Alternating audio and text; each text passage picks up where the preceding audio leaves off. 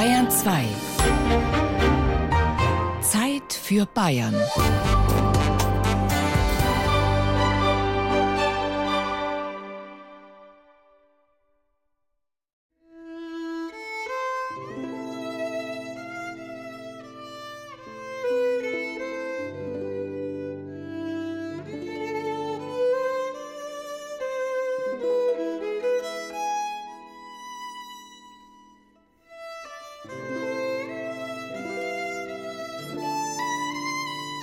Alle Jahre wieder kommt die Zeit für Bayern mit einem Weihnachtsmagazin, zu dem Sie der Gerald Huber recht herzlich begrüßt.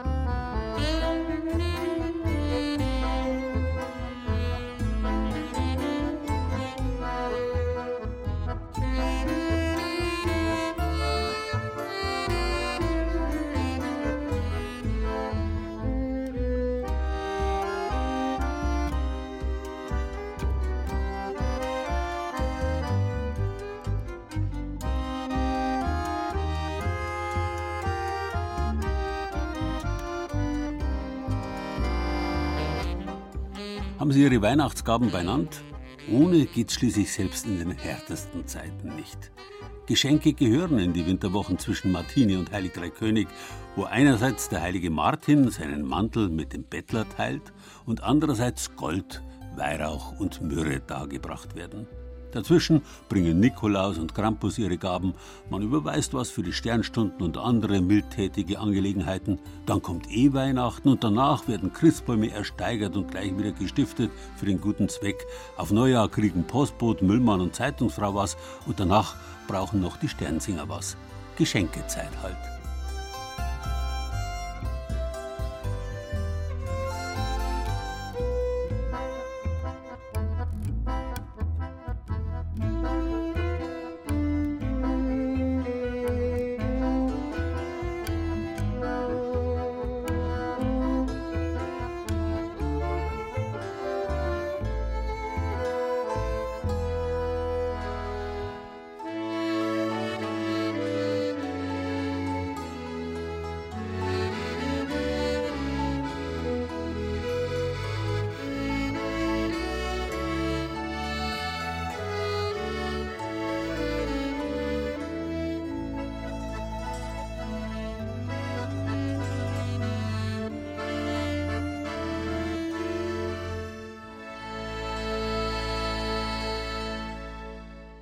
Die Römer haben am 25. Dezember ihren wichtigsten Staatsfeiertag begangen, den Tag der Geburt des unbesiegbaren Sonnengottes, gleichzeitig offizieller Geburtstag des göttlichen Kaisers, römischer Verfassungstag, wenn man so will.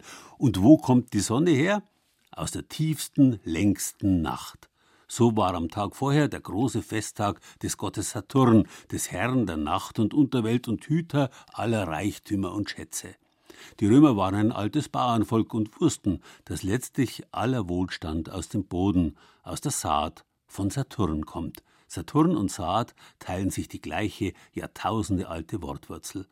Und weil er halt einmal der Gott des Überflusses war, pflegten die Römer am Festtag des Saturn, am 24. Dezember, sich gegenseitig Geschenke zu machen. Diese urheidnische Vorgeschichte des weihnachtlichen Geschenktermins haben die Reformatoren um Martin Luther wahrscheinlich nicht so recht auf dem Schirm gehabt, als sie den Kinderbeschenker Nikolaus zusammen mit allen anderen Heiligen abgeschafft und stattdessen dem heiligen Christ am 24. Dezember das Geschenkebringen für die Kinder aufgehalst haben. Und sie haben auch nicht bedacht, dass damit die Leute ganz durcheinander kommen. Bringt jetzt das Christkind die Geschenke oder der Sinterklaas, respektive der Santa Claus oder gleich der Weihnachtsmann, der kein anderer ist als der uralte Herr Winter, gleichzeitig ein alter Ego des Gottes Saturn? Und der Nikolaus davor, ist das ein heiliger Bischof oder nicht eigentlich doch ein Weihnachtsmann oder ein Knecht Rupprecht oder sogar ein heiliger Martin, respektive Pelzmärtel? Den meisten ist das heutzutage ganz wurscht und vielleicht ist es das auch. Der Hans Schütz aus Weißenohe war ein Nikolaus im Weihnachtsmannkostüm ganz arglos und mit 55 Jahren Dienstzeit immerhin einer der dienstältesten überhaupt. Runterwärts einen Stock, da die Taschenlampe und da am Geländer festhalten und dann gehe ich runter und dann passt es. Trink ein Bierle und esse immer traditionsgemäß ein Backstein-Käsebrot. Ja, das schmeckt mir. Backstein-Käsebrot ist immer gut. Für Hans Schütz ist die Edelweißhütte ganz in der Nähe seines Hauses im mittelfränkischen Weißenohe immer ein beliebter Anlaufpunkt. Einmal im Jahr war sie zudem etwas ganz Besonderes. Da habe ich immer einen Nikolaus gemacht für die Kinder. Da war so, da ist ein Zelt aufgestellt worden und ein bisschen geheizt. Da war Glühwein und dann sind die Kinder raus und ich bin von oben gekommen und habe da richtig erzählt. Oh, und die Augen haben so richtig gefunkelt. Der Mensch, nee. Ja, und dann, dann hat es Geschenke gegeben, schöne Bäckchen und so. Und danach war eine kleine Weihnachtsfeier und es war immer einen Tag vom Heiligen. Und war immer super.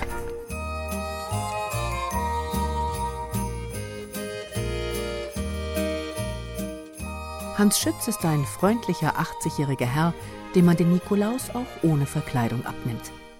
Während wir langsam die steile Straße zu seinem Haus zurückgehen, fallen ihm immer wieder kleine Geschichten aus seiner Zeit als Nikolaus ein. An dem gelben Haus, da hatte die Silvia Trost gewohnt. Und zwar war der Kommunionkind und ich habe immer die Kommunionkinder genommen als Engel.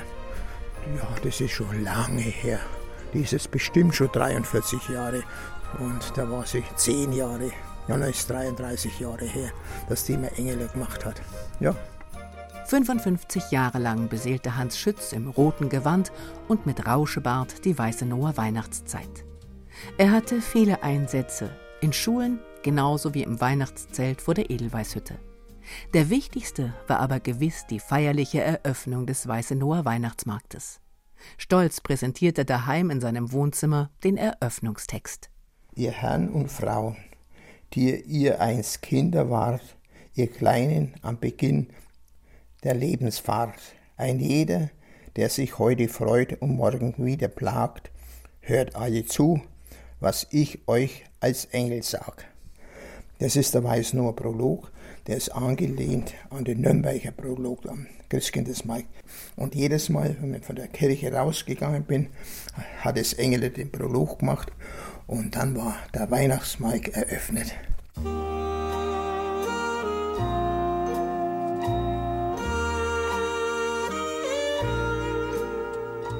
1965 schlüpft Hans Schütz zum ersten Mal ins Nikolauskostüm. In diesem Jahr wird Ludwig Erhard Bundeskanzler, Werder Bremen deutscher Fußballmeister und die Ziehung der Lottozahlen erstmals im Fernsehen übertragen.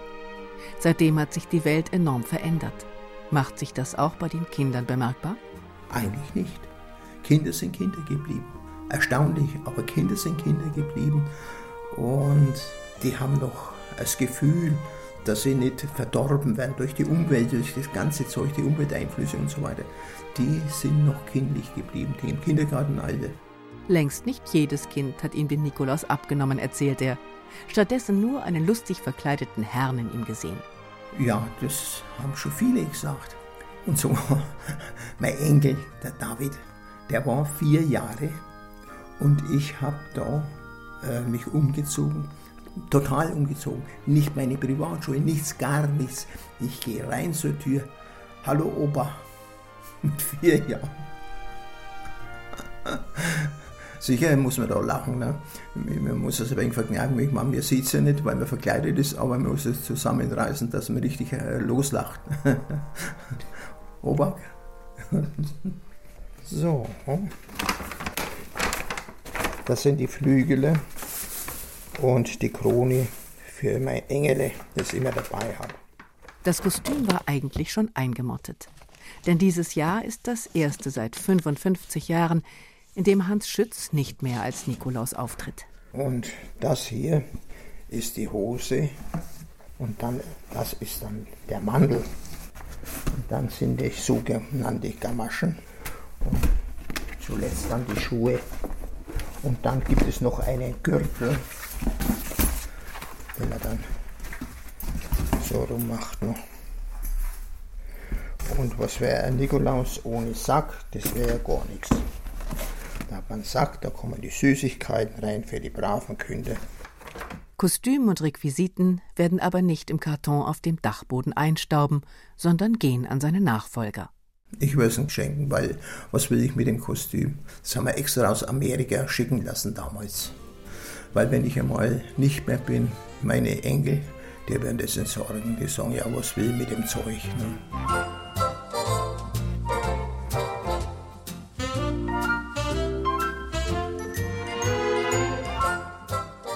Länger als ein halbes Jahrhundert war Hans Schütz der Nikolaus von Weißenohe und ist damit einer der dienstältesten Nikolause Deutschlands. Generationen von Kindern hat er beschenkt. Ein ganzer Schwarm von Kommunionskindern im Engelkostüm hat ihn durch die Jahre begleitet. Doch wenn er sein Amt übergibt, tut er es trotzdem, ganz ohne Wehmut. Weder Wehmut noch sonst irgendwas. Ich habe eine Freude dass ich das 55 Jahre machen habe dürfen. Und jetzt, ich habe das beschlossen und irgendwann muss er Ruhe sein. Man kann nicht einfach warten, bis man ins Grab fällt. Man muss ganz einfach wissen, wann man aufhört. Und das ist jetzt der Fall und dann passt es.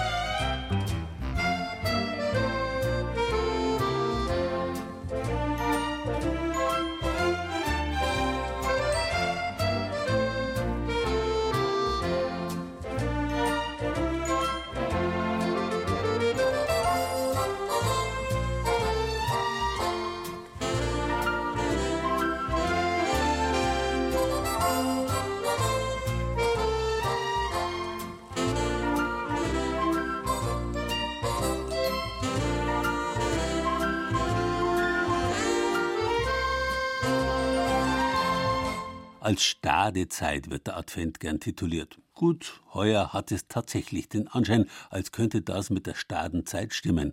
Aber heuer ist und bleibt eine Ausnahme. Hoffentlich. Stad nämlich war die Adventszeit nie. Das liegt unter anderem daran, dass die Leute in traditionellen Bauerngesellschaften im Winter generell viel mehr Zeit für gemeinschaftliche Vergnügungen haben. Die Römer haben vor ihrem Saturngeschenkefest die Saturnalien gefeiert, die übermütiger Freizeit gewidmet waren mit gut essen, viel trinken, sich verkleiden, Spiel und Spaß. Als dann das Christentum Staatsreligion im Römischen Reich geworden ist, hat man die winterliche Festzeit in die Tage nach Weihnachten verlegt und davor eine Vorbereitungs- und Fastenzeit eingeführt, den Advent. Aber die Leute haben sich das Feiern trotzdem nicht nehmen lassen, und so klingen die alten Saturnalien vor Weihnachten heute noch an, mit Lärm und Schabernack gespickte Bräuche und Rituale, die den Advent zu einer der kulturell intensivsten Zeiten des Jahres machen. So waren, wie schon im alten Rom, die winterlichen Wochen auch im Europa des Spätmittelalters und der frühen Neuzeit eine einzige große und meistens lärmende Festzeit. Die Festtage reichten von Anfang November bis mindestens Neujahr und Dreikönig und weit darüber hinaus, mit einem besonders intensiven Kern an den Advents- und Weihnachtstagen. Und selbst die eigentlichen Weihnachtsfeiertage waren da nicht ausgenommen. Ganz im Gegensatz zu heute, wo man Weihnachten in protestantischer Tradition als innerliches Fest der Familie sieht, beschränkte sich das familiäre Feiern damals eher auf das ausgiebige gemeinsame Schmausen, und selbst dazu wurden oft genug weitere Verwandtschaft, Freunde, Bekannte eingeladen. Meistens aber war sogar das Schmausen öffentlich, wie das ganze Weihnachtsfest. Gefeiert und Allotria getrieben wurde in Kirchen, Schulen, Wirtshäusern, auf Straßen und Plätzen.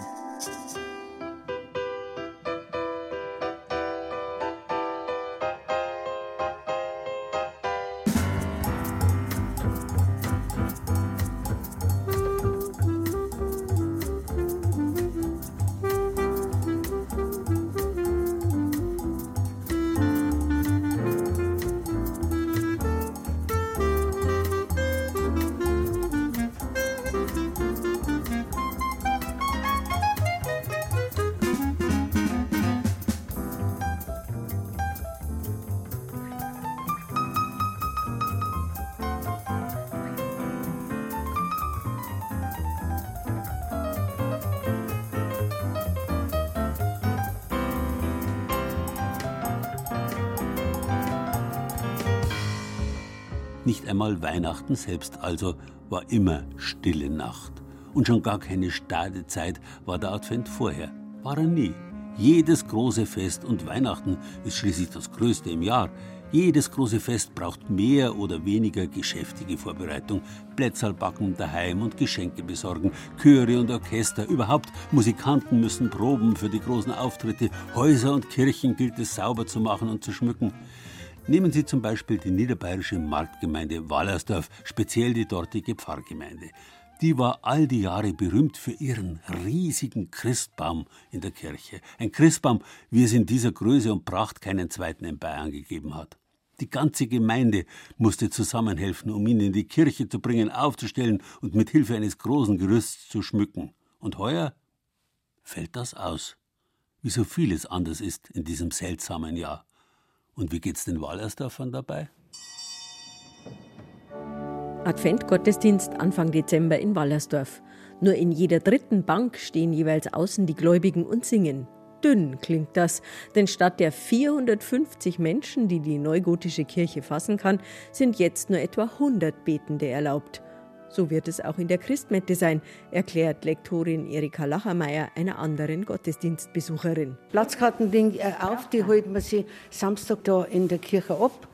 Und wenn die nicht mehr da sind, dann, äh, dann, kann, man, dann kann man nicht mehr gehen in die Kirche. Ein heiliger Abend ohne Christmette?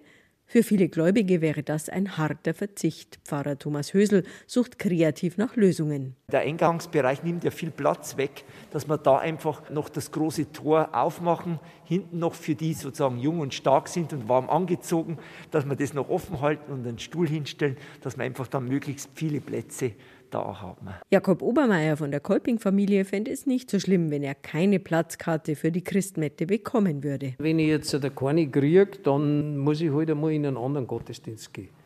Das Jahr hat 52 Wochen, das hat 52 Sonntage, es hat 52 Sonntagsgottesdienste, es hat Samstagsgottesdienste, es sind unter der Woche Gottesdienste. Also das Angebot ist da. Ich bin jetzt nicht der Mensch, der jetzt unbedingt seine Metten braucht. Lieber da die sogar verzichten, wenn einer das Gemeinschaftserlebnis in der Meten haben will, dann sollte er einer gehen, weil ich kann an einem anderen Tag auch gehen. Jakob Obermeier dürfte mit seiner Meinung eine Ausnahme sein. Denn gerade an Weihnachten gehört der Gottesdienstbesuch auch für die zum Ritual, die sonst hier das ganze Jahr nicht zu finden sind. Sie könnten zumindest teilweise auf eine der Krippenandachten für Kinder am Nachmittag ausweichen. Normalerweise gibt es da ein Krippenspiel. Der elfjährige Paul durfte letztes Jahr den Josef mimen. Er erinnert sich genau, wie das war. Aufregend vor die ganzen Leute zum Reden ist der Puls hergestiegen. Das ist am Altar vorn und das ist in der ganzen Kirche verteilt. Da geht man durch die ganze Kirche, kann man heute halt heuer nicht. Paul ist Ministrant in St. Johannes in Wallersdorf. Auch dieser Dienst hat sich durch die Pandemie verändert. Mit der Masken, man muss mehr Abstand halten, man muss mehr nachdenken, ob man das da darf oder nicht. Weil beim Leuchter muss man Abstand halten und beim Einige. Trotzdem wirkt der Elfjährige routiniert im Gottesdienst. Seine Mama Ulrike Weinzierl ist natürlich dabei. Wie geht es ihr und anderen Wallersdörfern in den wegen der Corona-Maßnahmen ausgedünnten Messen? Ja, es ist halt schade, dass man einfach zu wenig Leute in der Kirche. Die Stimmung ist halt nicht so, wo es manchmal dann wieder auch wieder schön ist, weil es ruhiger ist in der Kirche. Also ich bete deswegen genauso. Also ob jetzt da viele Leute herin sind oder wenig, ich gehe deswegen auch gerne in die Kirche. Es ist zwar nicht so wie sonst, aber man ist einfach in der Kirche dann auch. Man kriegt Kommunion. An der Orgel sitzt der 22-jährige Organist Thomas Eiserle. Der junge Mann ist leidenschaftlicher Musiker und ausgebildet an der Berufsfachschule für Musik in Plattling. Er ist ziemlich unglücklich mit der derzeitigen Situation. Es ist schwierig. Als Organist ist es schwierig, weil die Leute weniger singen sollen. Und jetzt, weil es auf Weihnachten zurückgeht, ist Gesang wirklich das, was die Seele eigentlich erfüllt. Vor allem, wenn man aufs Kommen von Jesus wart. Deswegen ist es schwierig. Statt wie sonst acht Lieder zum Mitsingen spielte er zu Beginn des Advents nur drei Lieder. Und mittlerweile ist Singen im Gottesdienst ganz verboten. Traurig für alle, die gern singen. Traurig, aber vor allem für ihn selbst. Wenn man als junger Mensch gern die Musik macht und man dann so eingeschränkt wird, es ist furchtbar. Natürlich darf man viele Instrumentalstücke spielen, das ist toll, super. Kann man sagen, was man kann. Aber um das geht es mir nicht. Mir geht es darum, den Leuten auch Freude zu machen, die Leute zum Mitsingen, animieren und auch da wirklich die Freude zur Musik wieder zu entdecken. Genau jetzt braucht man es. Egal, ob man das Lied kennt oder nicht. Es sind die Melodien, die das Herz erfreuen. Deswegen finde ich das schade, dass man nicht so viel machen darf. Ich finde es wirklich blöd. Auch an Heiligabend wird musikalisch alles anders sein als sonst. Natürlich an Weihnachten und sonst immer der Chor gesungen. Auch das ist halt dieses Jahr nicht möglich. Besonders ungewohnt wird für die Wallersdorfer heuer an Weihnachten der Anblick ihres Hochaltars sein. Normalerweise ist er nämlich dann nicht zu sehen. Er wird komplett verdeckt von einem riesigen, über 10 Meter hohen Christbaum. Nächstes Jahr werden es 50 Jahre, dass sie hier einen so großen Baum aufstellen, erzählt Kirchenpfleger Helmut Jakob. Angefangen hat damals der damalige Pfarrer, weil da waren zwei kleine Baumfans. Und dann hat er gesagt, die Krücken, die können wir so nicht stehen lassen, dann muss irgendwas gescheit sein. Und dann haben sie einen größeren, ich weiß nicht, wie groß das der damals war, weiß ich nicht mehr. Und so hat sich das dann entwickelt. Und dann ist er halt immer größer geworden. Inzwischen ist der überdimensionale Christbaum von Wallersdorf ein beliebtes Ausflugsziel an den Feiertagen.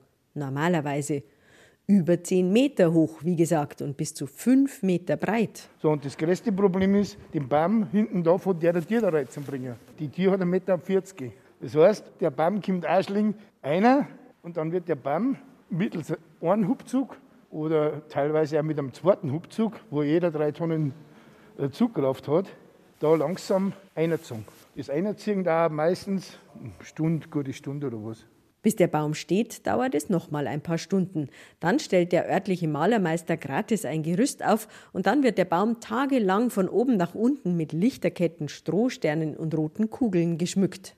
Am Ende ist kaum mehr Grün hinter den blitzenden Lichtern zu sehen. Normalerweise. Heuer wird es einen Mini-Christbaum geben und damit ein bisschen weniger Arbeit für das Mesner Ehepaar Christiane und Stere Siza. Denn die haben ohnehin viel mehr zu tun nach Weihnachten sind dann mehrere Veranstaltungen.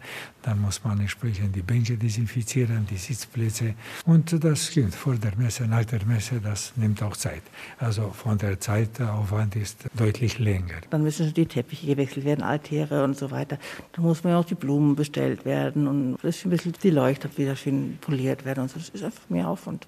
Man möchte es ja schön haben. Es soll ja doch wichtig sein. Die Menschen sollen doch wirklich Freude haben an der Begegnung mit Jesus, wenn sie herkommen, dass ihr Herz aufgeht. Während die Mesnerin und der Mesner also mehr zu tun haben als sonst, machen andere Gemeindemitglieder heuer im Advent eine ganz andere Erfahrung. Ruhiger wird es halt, weil keine Weihnachtsfeiern sind. Aber irgendwie ist das auch wieder nicht so verkehrt, weil es doch besinnlicher ist. Weil das war da eine Weihnachtsfeier in der Schule irgendwo und, und so. Und das ist jetzt heuer fällt das alles flach. Es ist zwar schade, weil man sich eigentlich schon jetzt ja gefreut hat drauf, aber es ist doch wieder alles ruhiger irgendwie. Weil die Rumplerei nicht so ist wie sonst. Wir haben äh, gesaust vom Mitte November weg bis Punktlandung Weihnachten. Dann hat es uns halber zusammengehauen, weil wir uns darin haben. Jakob Obermeier hat jetzt mehr Zeit als sonst zum Nachdenken. Er sieht sich selbst in einer komfortablen Situation mit seinem sicheren Arbeitsplatz bei der Bahn und Eigenheim. Er denkt an die, deren Zukunft ungewiss ist. Gastronomie, wenn man die so nimmt, das Dienstleistungsgewerbe, sowieso viele Leute, die geringfügige Jobs haben und die haben ja auch noch weggebrochen. Das haben jetzt wir Gott sei Dank nicht. Das macht mir Sorgen und das macht mir auch Sorgen, wie es nächstes Jahr weitergeht. Und das drückt meine Weihnachtsstimmung schon ein bisschen. Und auch die Infizierten, die Kranken, die Risikogruppen und diejenigen, die jetzt nicht bloß an Leibschaden genommen haben, sondern auch an der Seele. Es gibt da wahrscheinlich einen Haufen Leute, die irgendwie verzweifelt sind, die nicht wissen, wie es weitergeht. Und das drückt meine Weihnachtsstimmung schon ganz schön. Auch bei Kirchenpfleger Helmut Jakob ist die Weihnachtsstimmung ein bisschen reduziert, denn seine älteste Tochter Katrin fehlt unter dem Christbaum. Sie lebt in Amerika und kann wegen der Pandemie nicht reisen. Das Schlimme für uns ist eigentlich, unser kleiner Enkel, die Katrin ist Taufpatin, die soll Taufpatin sein, der ist immer noch nicht tauft. Und solange sie nicht da ist, wir haben gesagt, der Herrgott wird uns schon verzeihen, aber jetzt haben wir es halt verschoben. Wird irgendwann dann nächstes Jahr hoffentlich dann gehen. Der Bub ist über eineinhalb Jahre. Niemand weiß, wie lange der kleine Linus noch auf seine Tante und die Taufe warten muss. Advent und Weihnachten 2020. Eine neue Erfahrung für viele Christen, aber eines wird sein wie immer. Die Kinder freuen sich am meisten auf die Geschenke unter dem Christbaum Und die dürfen ruhig Überraschungen sein, wie bei Paul. Playstation oder weiß ich noch nicht.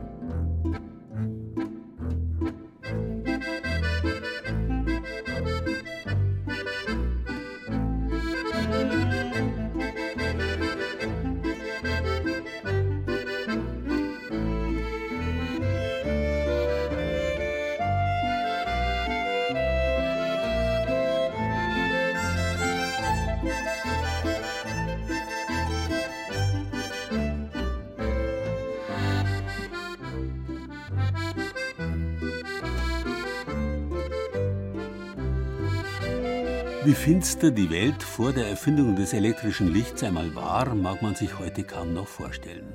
Nachdem Oskar von Miller 1882 die erste Fernübertragung elektrischer Energie von Miesbach nach München gelungen war, begann sich Anfang des 20. Jahrhunderts das elektrische Licht zuerst die Städte und dann die Dörfer Mitteleuropas zu erobern. Von vielen wurde es freudig begrüßt. Die wenigen, denen das elektrisch, wie man sagte, unheimlich war, wurden als ewig Gestrige verspottet. Nur manchen, wie etwa dem Münchner Schriftsteller Leon Feuchtwanger, gelang es, das Unbehagen in Worte zu fassen. In seinem 1930 erschienenen Roman Erfolg schrieb Feuchtwanger über die Bayern und ihr Land Das Wasser ihrer Flüsse verwandelte sich in Elektrizität. Schlanke Masten der Überlandleitungen schwangen sich, grau glänzend, filigranhaft klar, in die leichte Luft. Ihr schöner, finsterer Walchensee musste sich verschandeln lassen durch ein großes Werk, das Bogenlampen leuchten machen sollte und Wagen antreiben. Das Gesicht des Landes änderte sich. Und wie es sich verändert hat. Vorbei der Zauber des kleinen Lichts, das aufstrahlt in schwarzen Nächten. Heute müssen viel schwerere Geschütze aufgefahren werden, um das omnipräsente künstliche Geleucht und Gelichter zu überstrahlen. Jetzt kann man sagen, und viele tun das auch, wie geschmacklos Lichtergirlanden, die Haus und Garten überwuchern, blinkende Riesensterne, gewaltige Weihnachtsmänner und Rentiere, die die Vorgärten bevölkern. Aber waren die glänzenden Feste der finsteren Jahreszeit nicht schon immer von Exzessen geprägt? Perchtengruppen vermehren sich immer wieder unkontrolliert. Die Fratzen der Krampusse und ihr Benehmen werden immer schrecklicher, bis irgendwelche Brauchtumsbewahrer kommen und dem Einhalt gebieten. Danach bleibt sie eine Zeit lang ruhig und gesittet, bevor langsam und allmählich neue Ungebührlichkeiten aufkommen. Im Mittelalter und der frühen Neuzeit haben immer mal wieder Krippenspielschauspieler in den Kirchen gerauft, Sternsinger und Anklöpfler sich um die besten Gaben vor den Häusern geprügelt. Advent und Weihnachten sind halt schon immer Gefahr gelaufen, dass des Guten zu viel geschieht. Nachgerade harmlos mutet da beispielsweise das amerikanische Weihnachtsuniversum im Garten einer Familie in der Heidenstraße in Bamberg an.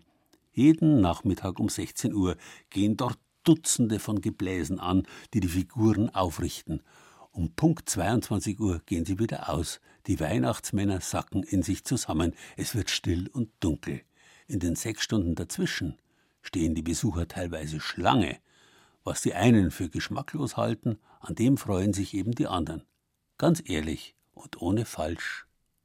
Uns begrüßt ein übermannshoher Plastikweihnachtsmann, der mit seiner rechten Hand winkt. Sie geht auf und ab.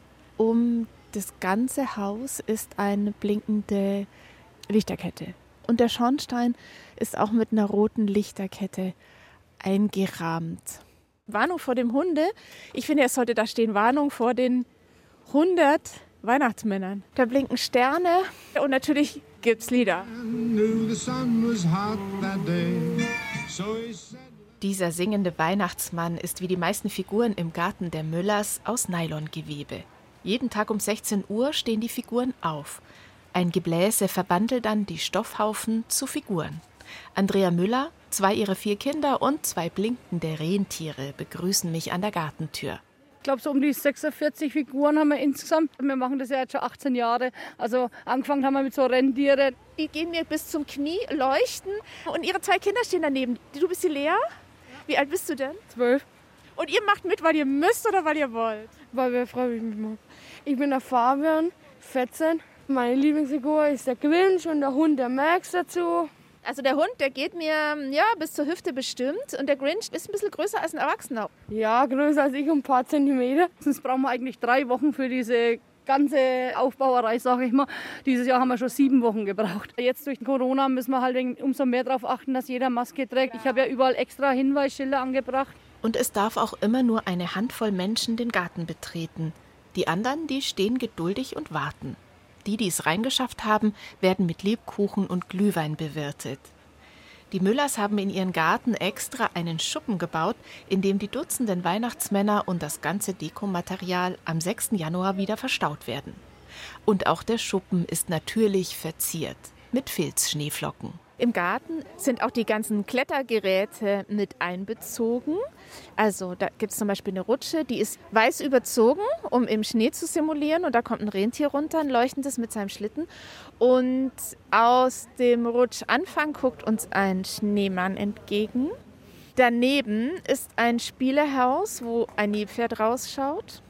Alles aus aufblasbarem Plastik. Und unter dem Spielehaus, da sitzt oh Überraschung, auch ein Weihnachtsmann. Also man kann hier Stunden verbringen und entdeckt in jeder Ecke immer noch mal was Neues. Susanne Abel, Besucherin. Das ist mein Favorit. Das ist ein Santa Claus oder ein Weihnachtsmann auf einer Harley mit Sonnenbrille. Und hinten drauf auf seinem Gepäckträger sitzt ein Pinguin. Hier ist ein Weihnachtsmann auf Skiern. Hier ist ein Rentier, das winkt und ab und zu mal singt auch was. Aber ich finde, das hält sich ganz gut in Grenzen. Also man wird nicht überbeschallt. Lea, gehen wir noch zu deinem Lieblingsweihnachtsmann. Das ist auch wieder so ein aufblasbarer Weihnachtsmann. Menschengroß, erwachsenen Menschengroß. Und da hinten in der Ecke schläft er. Der kostet halt auch viel Geld. Der hat jetzt 1200 Euro gekostet. Und der hat halt echt ein Haarbart dran. Und wenn man glatt schnarcht halt. Ich hoffe, man hat es jetzt gehört. Aber was ich auch fast noch schöner als das Schnarchen finde, ist, man sieht, wenn der schläft, wie der Bauch hoch und runter geht, raus und rein. Ja. Seid ihr Kinder auch immer alle vier mit draußen? Ja, wir sind immer mit Hause. Jeden Abend? Ja. Ab dem Moment, wo ihr einschaltet? Sind wir alle Hause. Das sagt noch mal einer, Familien machen nicht genug Dinge zusammen. Ihr seid ja dann jeden Abend vier Stunden zusammen. Ja. Jonas, der Vierte im Bunde. Ja. Bist du auch so ein äh, Weihnachtsverrückter? Ja, also ich mag Weihnachten. Ich bin so ein richtiger Weihnachtstyp. Ja, ich fand es so überraschend. Ihr macht einen, einen Probelauf, wo man einfach gucken muss. Macht die Sicherung das alles mit? Leuchtet alles noch, was ja. leuchten soll? Und ist es auch tatsächlich schon mal passiert, dass die Sicherung dann rausgefallen ist? Ja, wir haben es in den 18 Jahren sogar geschafft, dass wir die Panzersicherung gesprengt haben. Da musste dann an die Feiertagen der Elektro damals kommen und musste die komplett neu einsetzen. Da ist gar nichts mehr da war alles tot. Und wir haben jetzt letztes Jahr Starkstrom legen lassen, damit wir diese Probleme nicht mehr haben. Was steckt denn da jetzt schon drin, geldtechnisch? Oh. Es geht wirklich, wie ich schon immer sage, zigtausende. Viel dabei, weil sie sehr teuer sind. Ne. Und darf ich fragen, die Stromrechnung im Dezember ist wie hoch bei euch? Das kann ich mir so schlecht sagen. Ich denke vielleicht so vielleicht 1000, 1200, vielleicht mehr. Ja, so ungefähr. Und der ökologische Fußabdruck? Was soll ich da sagen? Ne? Uns gefällt es. Wir, wir haben letztes Jahr über 2000 Besucher gehabt. Wir mögen es wirklich einfach bunt. Wir haben wirklich selbst auch an Heiligabend, muss ich sagen, Leute, die kommen auch noch um 21 Uhr, 21.30 Uhr klingeln und sagen, Mensch, können wir? Na, sage ich freilich, von mir aus gern. Uns freut es, dass selbst da die Leute kommen und durchgehen. Wie gesagt, bis zum 6. Januar ist es ja betrieben. Für mich ist das schönste Erlebnis die Begeisterung von den Besuchern. Das ist halt, was uns halt glücklich macht. Hanna. Hanna, du bist nicht zum ersten Mal hier, oder? Nein, weil das hier schön ist. Erzähl mal, was gefällt denn dir hier? Die zwei Eisbären da hinten. Ja, es ist wenigstens ein bisschen Weihnachtsstimmung heuer. Ne? Wenn die Weihnachtsmärkte schon alle ausfallen, haben wir hier wenigstens ein bisschen Normalität. Also mein Respekt immer für die Arbeit auch. Also ich möchte es nicht machen. Ich schlage eine ganze Kabelsalat. Ist nicht ohne. Ich bin jetzt heute auch das erste Mal da. Ist halt alles total geflasht von den ganzen Lichtern. Und ich bin geflasht von den Dutzenden Weihnachtsmännern in allen Lebenslagen. Gefragt, wer bei ihnen die Geschenke bringt, sagen alle sechs Müllers aber unisono das Christkind natürlich. Was mich am meisten gerührt hat, ist, dass das so ein Familienevent ist, dass da echt die Eltern mit allen vier Kindern jetzt im Garten stehen, alle Feuer und Flamme sind und sich für dieses wunderschöne, aber doch sehr, sehr, sehr verrückte Projekt einsetzen. Und jeden Tag jetzt vier Stunden am Abend zusammen in der Kälte stehen und als ihr Ding sehen. Das, das rührt mich, das ist für mich Weihnachten.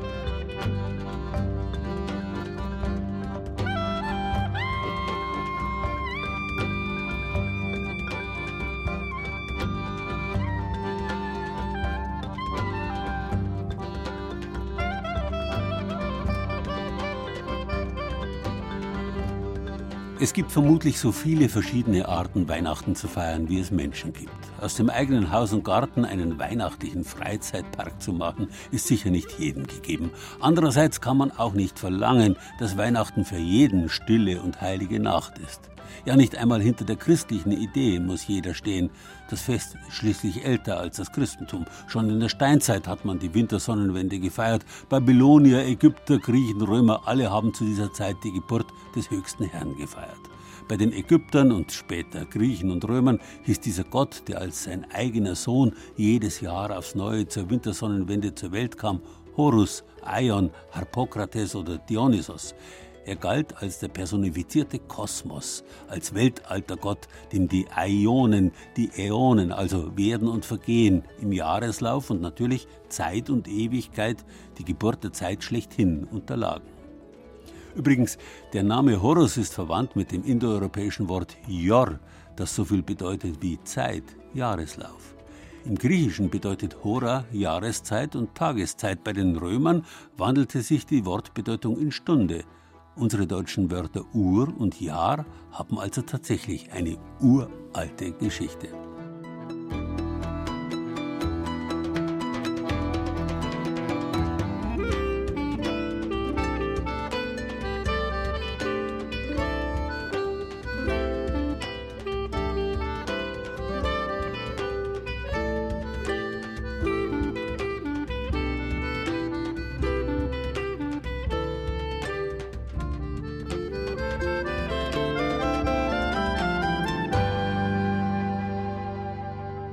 Aber zurück zu unserem Thema. Obwohl die Wurzeln des Feierns älter sind als das Christentum und heute auch zahlreiche Leute feiern, die mit dem Christentum gar nichts oder auch gar nichts mehr am Hut haben, Weihnachten in seiner heutigen Form gibt es bloß christlich.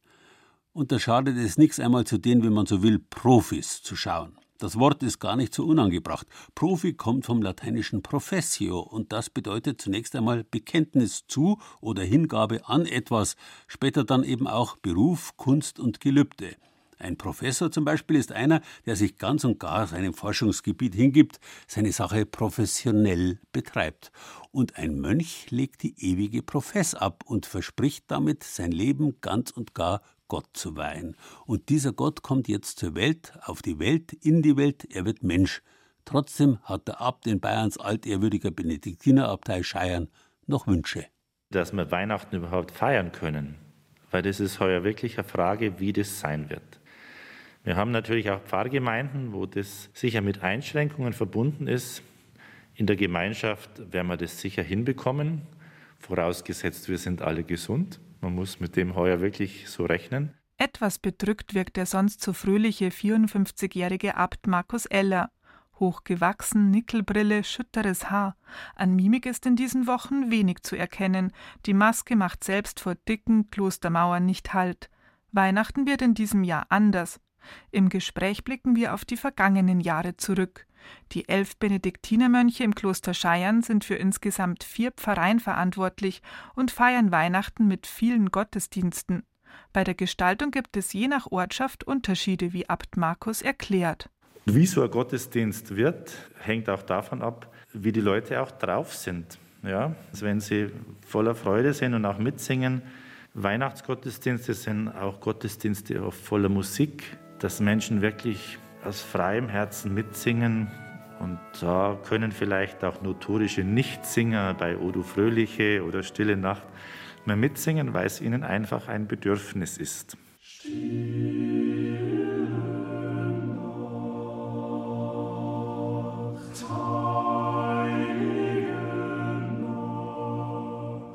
Die stille Nacht ist bei weitem nicht so still, wie man sich das vielleicht vorstellt. Von Meditation und Schweigestunden kann im Kloster Scheiern nicht die Rede sein. Der heilige Abend im Kloster ist ein Kommen und Gehen.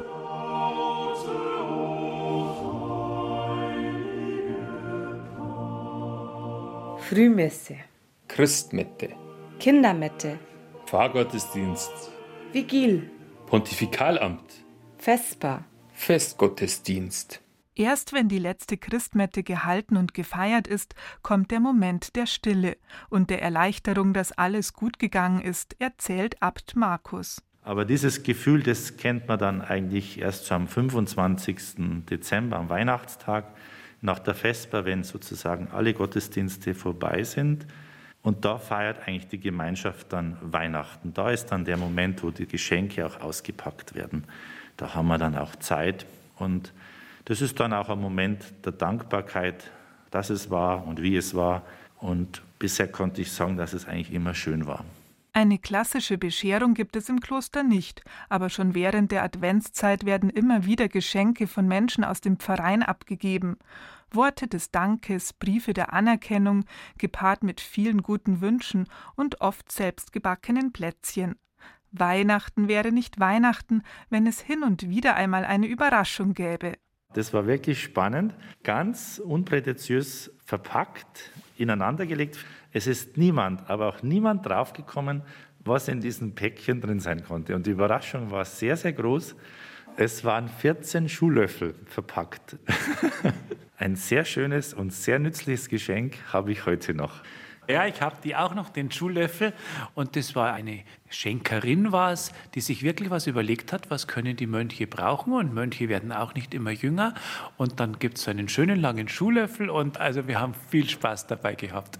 Pater Lukas hat sich dazu gesellt. Er ist Zellerar im Kloster Scheiern und somit für die wirtschaftlichen Belange zuständig gerade an Weihnachten keine leichte Aufgabe. Weihnachten ist für mich ein Stück weit eine große Herausforderung, weil als Zellerei ist man für die Betriebe auch verantwortlich und da geht es wirklich am heiligen Abend bis in den Nachmittag hinein, weil Leute alles Mögliche und manchmal Unmögliche brauchen und zusammen mit vielen Mitarbeitern wir schauen, dass wir alles Mögliche und Unmögliche irgendwo für diese Menschen ermöglichen, sei es in den Betrieben, Metzgerei, Brauerei, Hofladen und so weiter.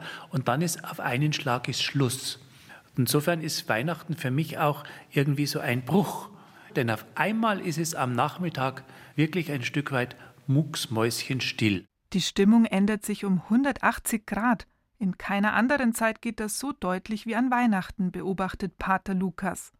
Die Menschen müssen oder müssten innerlich umschalten, von Geschäftigkeit, ja nennen wir es ruhig Weihnachtsstress, hin zu besinnlicher Ruhe. Dieses Umschalten ist gar nicht so einfach, auch nicht für Pater Lukas. Da finde ich es sehr tröstlich, dass Weihnachten nämlich wirklich auch von seinem Kern ein Bruch in der Geschichte ist. Wir zählen ja die Jahre zum Beispiel ab Christi Geburt und davor oder Weihnachten ändert ja auch etwas. Dieser Gott wird Mensch, er lässt sich auf uns ein, ganz egal wie wir uns fühlen. Er ist da und er will da sein und er schlüpft quasi in unser Menschsein hinein. Er ist einer von uns geworden. Insofern passt dieses Fest natürlich auch zu dem, wenn ich sage, ich empfinde Weihnachten als erstes einmal als einen großen Bruch zwischen einem unglaublichen Getriebe und plötzlich einer, einer Stille.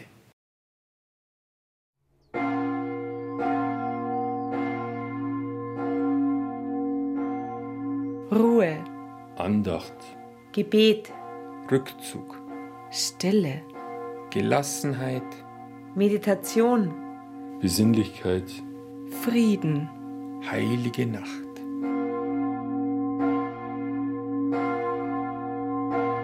Die heilige Nacht ist nicht nur eine heilige Nacht, sondern die ist im Kloster auch eine sehr kurze Nacht, die sich zwischen 2 Uhr und irgendwo 6 Uhr erstreckt, weil mehr bleibt eigentlich nicht von dieser Nacht.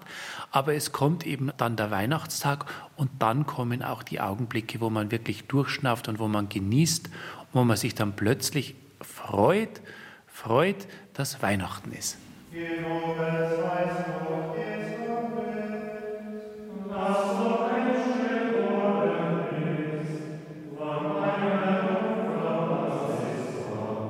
Weihnachten, das sind sehr schöne Tage im Kloster, die auf Begegnung, auf die Gemeinschaft bezogen sind. Stille Nacht tatsächlich nicht im Kloster. Und es hat übrigens auch gerade mit Kloster zu tun, weil die Menschen kommen, weil die Menschen Gottesdienste feiern wollen, weil die Menschen Gedanken wollen.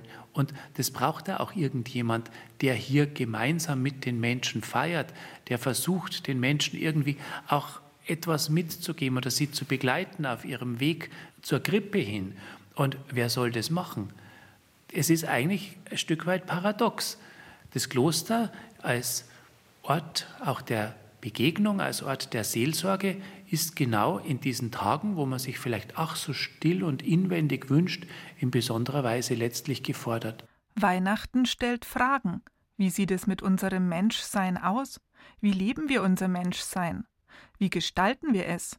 Für Pater Lukas ist es tröstlich, dass Gott ein Mensch geworden ist und mit einem das Leben gestalten mag und kann. Weihnachten das Fest des Friedens. Frieden schließen, das fängt erst einmal bei der eigenen Person an. Wenn ich da zum Beispiel in der Schule Schüler gefragt habe, wie Weihnachten ist, dann empfinden die das oft als sehr anstrengend, weil Weihnachten muss Friede sein, auch wenn vielleicht gar nicht Friede da ist. Und ich glaube, Weihnachten kann und sollte natürlich Friede sein, aber Weihnachten hat ja auch eine Vorbereitungszeit, die nennt sich Advent.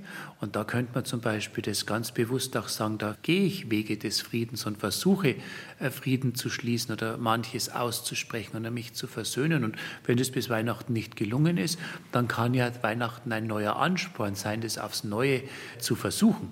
Pater Lukas hat dieses Jahr einen runden Geburtstag gefeiert. 50 Jahre alt ist er geworden. Mehr als die Hälfte seines Lebens ist er nun schon im Kloster Scheiern und erlebt es jedes Jahr aufs Neue, diese besondere Weihnachtszeit, die für ihn mit einem Wunsch verbunden ist. Manchmal beschleicht es mich so, wenn ich so auf das Getriebe schaue, alle meinen Weihnachten ist die Welt zu Ende, als wenn es nicht mehr weiterginge. Aber mir hilft dann immer zu sagen, Weihnachten ist eigentlich ein Anfang. Ein Kind wird uns geboren und ein Kind steht ganz deutlich für Anfang. Und ich glaube, das mag diese ganze Weihnachtssituation für viele Menschen entzerren. Es muss nicht alles an Weihnachten oder für Weihnachten oder vor Weihnachten sein, sondern Weihnachten ist ein Anfang. Und daraus dann etwas zu machen, aus diesem geschenkten Anfang, aus diesem Menschsein, das uns alle gegeben ist, irgendwo wieder zu leben mit neuer Kraft, mit neuer Zuversicht, mit neuem Schwung das ist für mich Weihnachten und das wünsche ich eigentlich auch die Leute an Weihnachten, dass ihnen das gelingt, Weihnachten als Anfang zu sehen.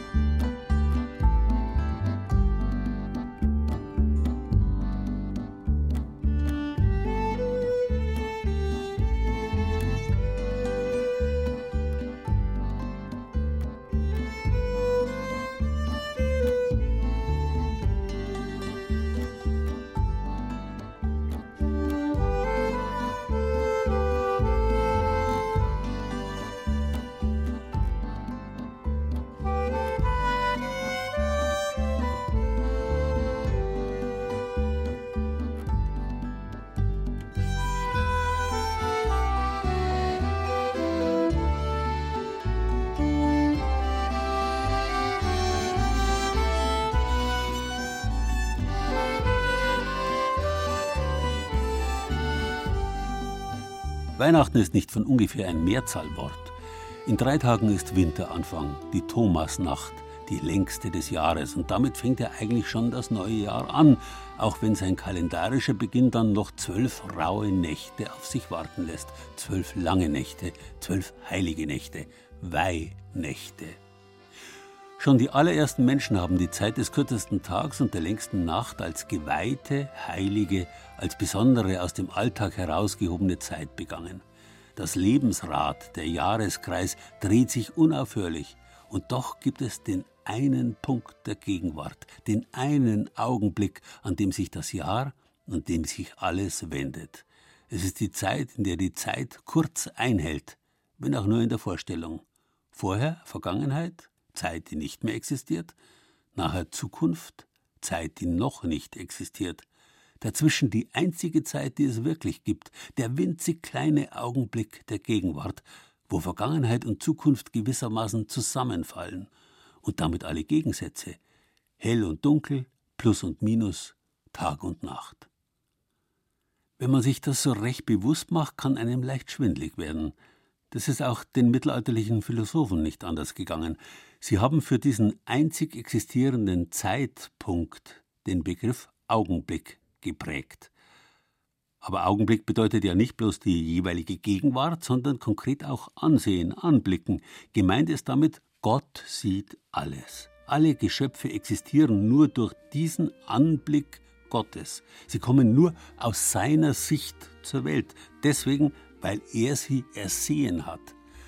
Solche Metaphern weisen weit zurück in die Antike, wo der Gottessohn Horus seinem jedes Jahr im Winter gestorbenen Vater Osiris sein Falkenauge gibt, wodurch dieser jedes Jahr aufs Neue geboren wird als sein eigener Sohn, wobei er sich selbst als Geist die Seele einhaucht. Die Philosophen des Mittelalters haben aufgrund dieser heilig-dreifaltigen Übereinstimmung das dreieckige Horusauge als Bild für das Auge Gottes übernommen. Heidnische Herkunft, kein Problem. Man kann es ja wahrscheinlich nicht besser ausdrücken, dieses Wunder der Zeit und des Lebens, wenn in dem einen Augenblick Gottes das Früher und das Später, Vergangenheit, Gegenwart und Zukunft zusammenfallen und die Ewigkeit geboren wird. Weihnachten eben. Ja, und da hat viel Platz. Geschmackloses und Großes, grad so wie wohlbedachtes Kleines und Einfältiges ebenso wie einfach Geschmackvolles oder Gedankenloses. Die Ewigkeit hat ein großes Herz.